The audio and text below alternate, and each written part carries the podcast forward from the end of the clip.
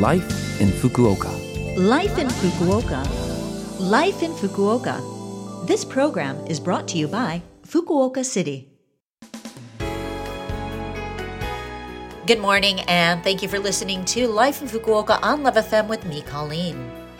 All right, well, this week we actually have a guest on the show, and I want to introduce to you um, Ziv, who's here with me today. So, um, Ziv, if you can kind of give us a little bit of an introduction about yourself and whatever background you want to give, uh, go for it. Yeah, sure. Thanks for having me. So, my name is Ziv Nakajima Magen. I've been living in Japan specifically for about 12 years, most of it in Fukuoka. I'm originally from Israel, via a decade or so in Australia.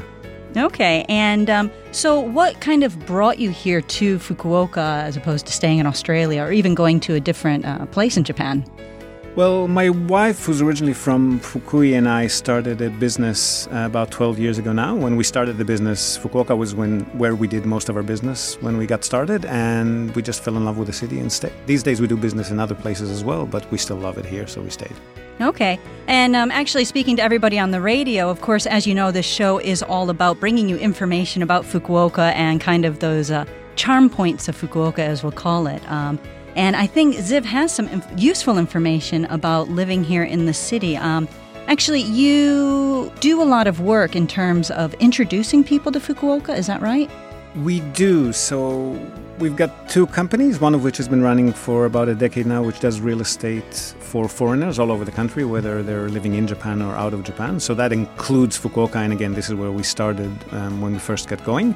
Uh, but the new company that we started about a year ago, among other things, does relocation support services. And at the moment, we do most of that in Fukuoka itself. So we do receive people, give them airport pickups, help them find a place to live, register kids for school, that kind of thing. Okay, what brings people to Fukuoka, or what is that kind of uh, charming or fascinating thing that you know people like, or that you, I guess, tell people come to Fukuoka?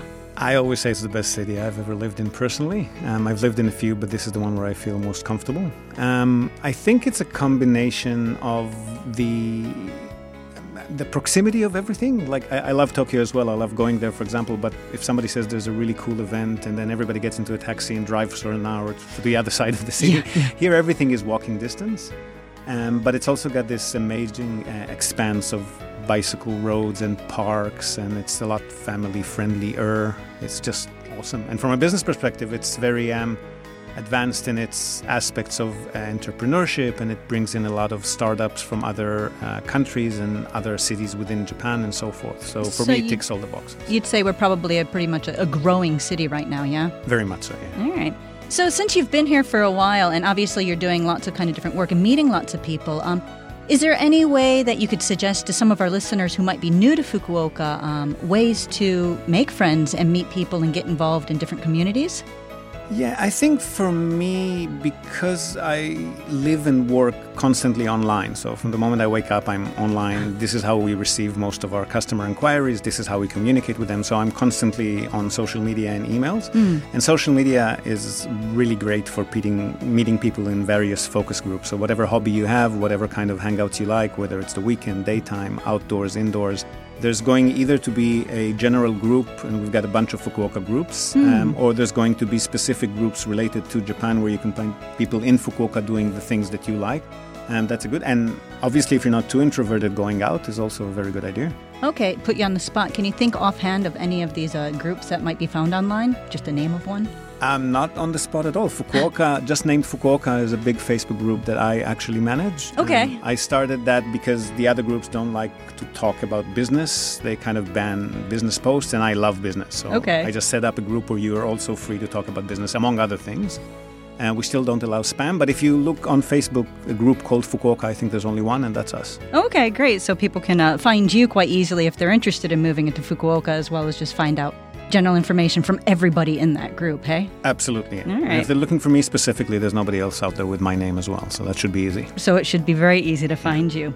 All right. Well, um, I think that's all I've got for you. I'm sorry, it's just like a really short time. Um, but um, I will take down your business names, and then that way, if we have it on the blog, people can also get a hold of you if they are interested in moving to Fukuoka. If that sounds all right. Fantastic. And we're al always happy to talk shop. We're not going to charge anyone for consultation or anything like that. Wonderful. Thank you.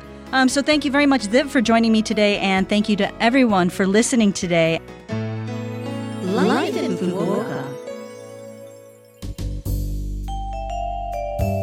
All right. Thank you for listening to Life in Fukuoka today.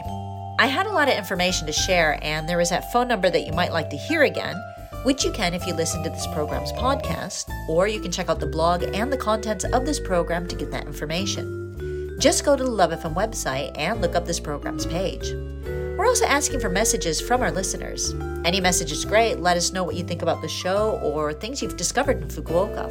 The email address to send to is 761 at lovefm.co.jp. Again, that is 761 at lovefm.co.jp. I'm looking forward to hearing from you. Have a great day, and I will speak to you again next week.